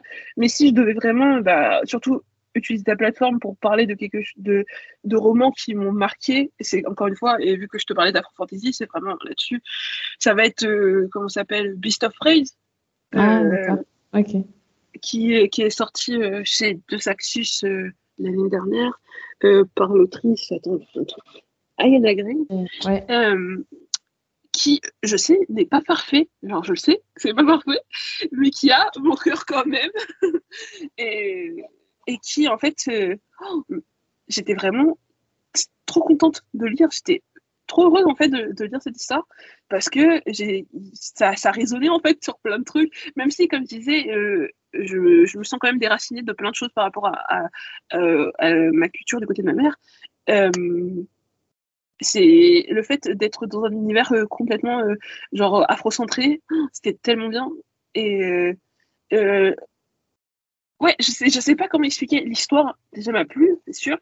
Les personnages ont mon cœur de ouf, mais comment dire, le setting en fait, le, c'est la façon, la façon dont c'est fait, la façon dont c'est écrit, les personnages comment ils sont et la façon dont ils évoluent et le fait qu'ils soient pas dans des, les clichés qu'on leur donne habituellement dans la, dans la lecture, dans la littérature euh, de fantasy, euh, euh, qu'on va dire plus eurocentrée, je dirais. Mm. Personnage noir qui masculin qui va être là pour être le bout en train, la personnage noir féminin qui va être qui va être là pour être la maman du groupe, qui qui, qui, va avoir son côté un peu nourricière, je dirais. Je sais pas, je sais pas si tu comprends ce que je veux dire, mais c'est ouais, ouais. J'ai souvent cette maternelle un peu. C'est ça, maternelle exactement. J'ai souvent cette, ce, ce, ressenti-là quand je lis la plupart du temps. Et là, rien à voir. En plus, euh, la, grande surprise, c'est que l'un des personnages principaux, qui est, euh, qui est le personnage masculin dedans, euh, a des codes de, neuro, neuroatypiques, en fait, neurodévergents, tout ça.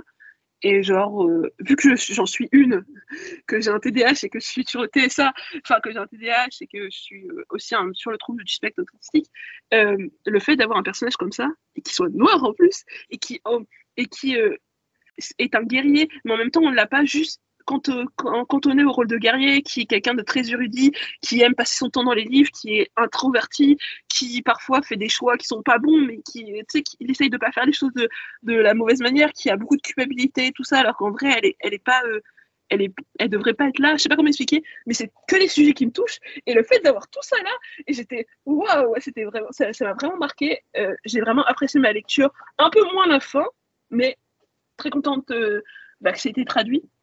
Euh, voilà. Et en plus de savoir qu'il va y avoir une adaptation de Netflix. Ah bon? Ah, je ne savais pas. Non, mais j'étais, vraiment trop contente de, de, de, voir ça parce que déjà, alors, premier roman de l'autrice, euh, donc son premier roman publié.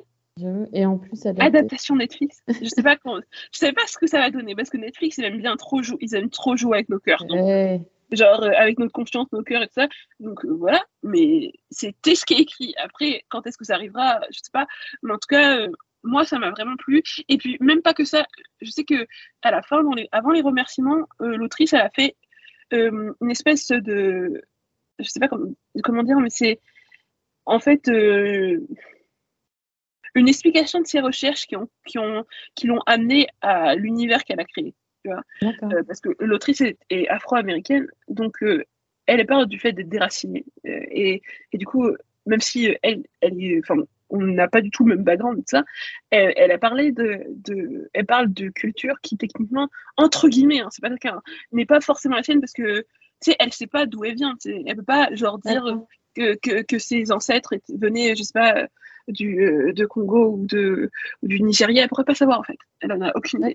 Et, ah, et, du coup, elle a, quand même, elle, a quand même décidé, elle a quand même décidé de faire quelque chose qui pourrait un peu lui mettre du baume au cœur mm. en écrivant de, une afro-fantasy basée sur quand même beaucoup de beaucoup de d'histoires de d'histoire enfin de merde désolé je, jure comme ça, bref, de, du folklore euh, euh, africain, de l'Afrique subsaharienne. Et tu sais, le fait qu'elle ait, qu'elle ait dû rechercher, découvrir tout ça, découvrir certaines choses, découvrir des plats que peut-être qu'elle connaissait pas, tu vois. Et ben en mm. fait, ça lui a permis de, franchement, de, de, de un peu, d'une certaine manière, de, tu sais, de, de, remplir ces tu vois, de se rattacher et même de découvrir euh, les, des, des, des, personnes, des grandes têtes pensantes euh, euh de que ce soit du, de, de l'Afrique du Sud ou d'autres pays, tu vois. Et c'est marrant parce que même les prénoms qu'elle a choisis dedans, ils sont pas, ils sortent pas de nulle part, tu vois. Ils sont mm ils sont tirés de, de comme je disais, de, de, grands noms et tout ça, de personnes qui, qui ont écrit des thèses ou des trucs comme ça, des personnes qui, peuvent, qui pouvaient être des, des prix Nobel de la paix ou des prix Nobel de, enfin, des prix Nobel, quoi. Bref, euh, et j'ai trouvé que sa démarche, enfin, sa démarche m'a encore plus plu en fait. Non, pas plus plu, mais disons que c'était, ça m'a, enfin, je, je comprenais et ça m'a touché, ça m'a beaucoup touché. Donc, euh, ce roman m'a beaucoup marqué. Donc voilà, Beast of Prey. Il est dans ma palle, mais euh, j'ai pas. En fait, j'ai commencé à le lire, mais j'avais un peu du mal avec euh, le style d'écriture euh, parce que je l'ai acheté en français. Et du coup, ça me détachait trop du récit. Et je sais que c'est bien, mais j'arrive pas à lire en français. Mais je, je, comprends parce qu'on sait, c'est à cause des petits problèmes de traduction, tout ça. c'était pas mal écrit, mais je sais pas, c'est la tournure des phrases. J'avais, j'ai, Franchement, j'avais vraiment du mal. Et du coup, je l'ai mis en pause. Non, mais franchement, je comprends. Après, j'avoue que moi, c'était, j'ai persisté aussi parce que c'était, si j'avais un besoin en fait qui, qui existait, et que c'était aussi pour ça que, que à ce moment-là, euh, je, je l'ai continué. Enfin, j'ai tout lâché pour le continuer. D'accord. Et, euh, et, voilà. Après, euh, en, en, version française, parce que bien sûr, je te parle d'Afro Fantasy, je te parle aussi de d'Afro Fantasy euh, euh, américaine, alors qu'on en a aussi en France. Mais je sais que ce qui m'a marqué, que je n'ai pas encore terminé, mais que bientôt terminé en tout cas, il me reste que pas, pas grand chose de page. Mais du coup, c'est Fleur de Co de ah, Laetitia Danay. Et encore une fois, la même chose. Et en plus, euh, tu sais, genre, j'ai un peu fureté, tu sais, pour découvrir l'autrice et le fait de voir que c'était une métisse aussi qui, enfin, je crois, hein, si je ne me trompe pas, mais qui, elle, euh, tu sais, elle a encore bien, bien, comment s'appelle, euh, elle connaît plein de choses que, si j'ai bien compris, c'était beaucoup de son histoire est, beaucoup inspirée de d'histoires que sa mère, que sa grand-mère pouvait lui raconter. Et mm. je trouve ça trop ouf en fait. Et ça, ça me rappelle aussi bah, tout ce que j'ai manqué moi-même. Et du coup, euh, enfin, en tout cas, enfin ça me plaît parce que j'aime beaucoup son sa, sa, façon d'écrire j'aime beaucoup ses personnages et encore une fois pour les mêmes raisons qui font que j'ai que j'ai adoré Vista Frey j'aime beaucoup Fleur de Co et euh, c'est bien ça, hein je ne trompe pas. Et, et, donc, euh, et donc voilà. Ouais, Fleur de Co, j'avais bien aimé. Et euh, j'ai lu l'ancienne version, moi, euh, enfin la version qu'elle avait sortie chez. Ah, comment ça s'appelle? C'est. Snug. Snug. Ah oui, Snug, édition. Oui, je, je sais pas, ça, je crois que ça n'existe plus, mais. Ça, ils ont fermé, ils n'ont pas été très cool avec eux. Avec ouais, c'est ce que, j'ai compris, mais ouais. Ok. Bah, du coup, euh, moi, j'avais entendu vite fait parler, mais c'était à des moments où je le disais presque pas, mm. j'avais pas le temps. Pardon? Et du coup, euh, j'ai redécouvert avec Hachette, donc. Euh, ça fait un peu corpo dire ça, ouais. j'ai redécouvert avec Hachette et donc vraiment apprécié bah, ma lecture et tout ça. Et, et donc voilà. et oui, ça, si, si, je dois proposer euh, deux romans, ça serait, ça sera, enfin, si je devais parler de deux romans, ce serait ces deux-là. Parce qu'après, euh, je, lis beaucoup, mais je, je termine très peu. Parce que je lis beaucoup trop de choses en fait. Et euh, je je suis le cauchemar des personnes qui, qui, qui ont des pales bien, bien comment dire, qui, qui, enfin bref, qui, déborde, c'est ça personnes... Non, je veux dire, je suis le cauchemar des personnes organisées, voilà. Enfin, ah, d'accord. Disons que tout, bêtement, si j'achète un livre, je vais commencer à lire les 14 premières pages, ou les 20, parfois les 30, et après, euh, je vais me dire, bon, bah, je relirai, je continuerai plus tard, mais je vais faire ça avec tous les livres que je vais Et en fait, tu as, certains livres qui vont passer les 40 pages, qui vont parfois passer les 50, et parfois, je vais aller jusqu'au bout, ou parfois, je vais lire jusqu'à 200 pages, et après, je vais oui, plus tard, parce que j'arrive à un moment où, tu sais, émotionnellement, c'est un peu dur, il faut que je me prépare psychologiquement, et du coup, au lieu de me préparer psychologiquement et de bien respirer un coup et de continuer, je vais commencer autre chose. et du coup, c'est ça, mais d'ailleurs, ça va avec une de tes questions que, tu, voulais poser à la base, mais en fait, ça va avec mon rapport avec la lecture depuis que je suis gosse, en fait, et qui a toujours été de euh, bouffer des mots, en fait, euh, parfois même sans aller jusqu'au bout des histoires.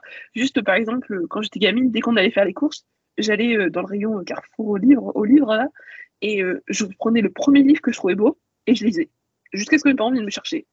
Est-ce que j'achetais le roman? Non. Et puis après, la semaine d'après, je revenais à Carrefour et je faisais exactement la même chose avec un autre livre. Et c'est tout le temps comme ça en fait. Tout le temps. tu faisais des économies? Ça, c'est sûr. Mais le truc, c'est que je terminais pas mes romans. Mais j'avais besoin, j'avais besoin en fait de lire, des, de lire en fait, d'avoir des tournures de phrases qui mm. trottent dans ma tête ou des trucs comme ça, d'avoir des mots, des trucs comme ça. Et c'était, c'était plus euh, une recherche de. Enfin, c'est un besoin de lire des mots que de lire des histoires bizarrement. Genre... Alors que j'aime bien les histoires, hein, mais et voilà, donc je sais que, disons que, ça se retranscrit encore maintenant, puisque même si je suis toujours encore, je suis encore, je suis bien plus intéressée par les histoires maintenant que quand j'étais plus jeune, j'ai toujours cette espèce de mauvaise habitude de commencer plein de choses et de pas les terminer, ou les terminer genre un an plus tard, euh, alors qu'il me reste plus que 100 pages. ok. Voilà. Bah, écoute, je te remercie pour euh, tes recommandations. Euh, comme, comme je le disais, on va arriver à la fin du podcast. Est-ce que tu peux rappeler aux, auditeurs et auditrices euh, où est-ce qu'on peut te retrouver, s'il te plaît? Juste sur Instagram. je, crois, je crois que c'est juste sur Instagram. J'ai peut-être un compte TikTok, mais inutile. Donc, ce sera juste sur Instagram et ça va être euh, bah, soit euh, à Debbie Egg, donc, euh, voilà, soit à Deborah's Fantasy. je sais pas pourquoi j'ai fait ça, c'était pas une bonne idée, mais c'est tout. Maintenant, ce sera le terme. Mais oui, sur Debbie, si on tape Debbie Egg sur Instagram, normalement, on le trouve. Ok. Et dernière question que je pose à chaque fois, quelle invité tu verrais-tu sur ce podcast? Et bah du coup j'en ai je l'ai nommé pendant le podcast mais Lena Karen vraiment elle euh, j'y arriverai pas, je, je, faudrait que je les sous le nom. Mais Lena Karian, en gros, pour moi, euh, je pense que mm. ça, ça pourrait être intéressant. En plus, elle a, je trouve qu'elle a, j'aime beaucoup, euh, franchement, la façon dont elle parle de ce qui lui plaît. Et contrairement à moi, par exemple, elle est vraiment très intéressée par la communication et je trouve que c'est super intéressant. Je trouve c'est super intéressant. Elle donne beaucoup de, tips pour les, pour euh, les personnes qui, qui, veulent soit démarrer un Booksta, soit démarrer euh, leur compte d'auteur en fait. Ouais, elle a deux comptes. Enfin, elle, a un elle compte un peu Booksta et un compte de conseil ou de graphisme, je sais plus. C'est ça. Et, les deux, je trouve que vraiment, j'ai, en fait, bah, quand j'ai commencé la com de du temps des combos, je, suis tombée sur son compte par hasard. Je crois que c'était grâce à, Amandine. Je crois que c'était comme ça. Et en fait, euh, elle avait un compte qui devait avoir 2000 euh, abonnés ou un truc comme ça. Et il était vraiment très bien. Elle parlait de plein de choses, que ce soit euh, par rapport, tu sais, du point de vue des minorités et tout ça. Beaucoup de, beaucoup de postes pour, tu de prévention par rapport à ça. Je sais pas si c'est le terme, c'est prévention, mais en tout cas, voilà. Et que ce soit des minorités, la place des minorités dans, dans l'espace espace littéraire, je sais pas si ça se dit ça aussi. Bref. et euh, en tout cas, j'ai beaucoup appris d'elle et je trouve que c'est vraiment une elle a vraiment une personnalité super rafraîchissante et, et elle se met à fond dans ce qu'elle fait quand elle le fait parce qu'elle a aussi euh, des choses à faire, genre du, de l'école. et, et, je trouve qu'elle a beaucoup apporté. Et euh, vraiment, c'était, j'étais super triste de voir que son compte avait, avait sauté ouais, avec tout le taf qu'elle avait fait. Je sais pas pourquoi, mais. Il n'y avait aucune raison. Mais oui. Même, même maintenant, je suis encore énervée. et, et, je trouve que, que, que, ouais, je pense que ça, pourrait être, ça pourrait être intéressant. En tout cas, il y aura plein de choses à raconter, je suis sûre.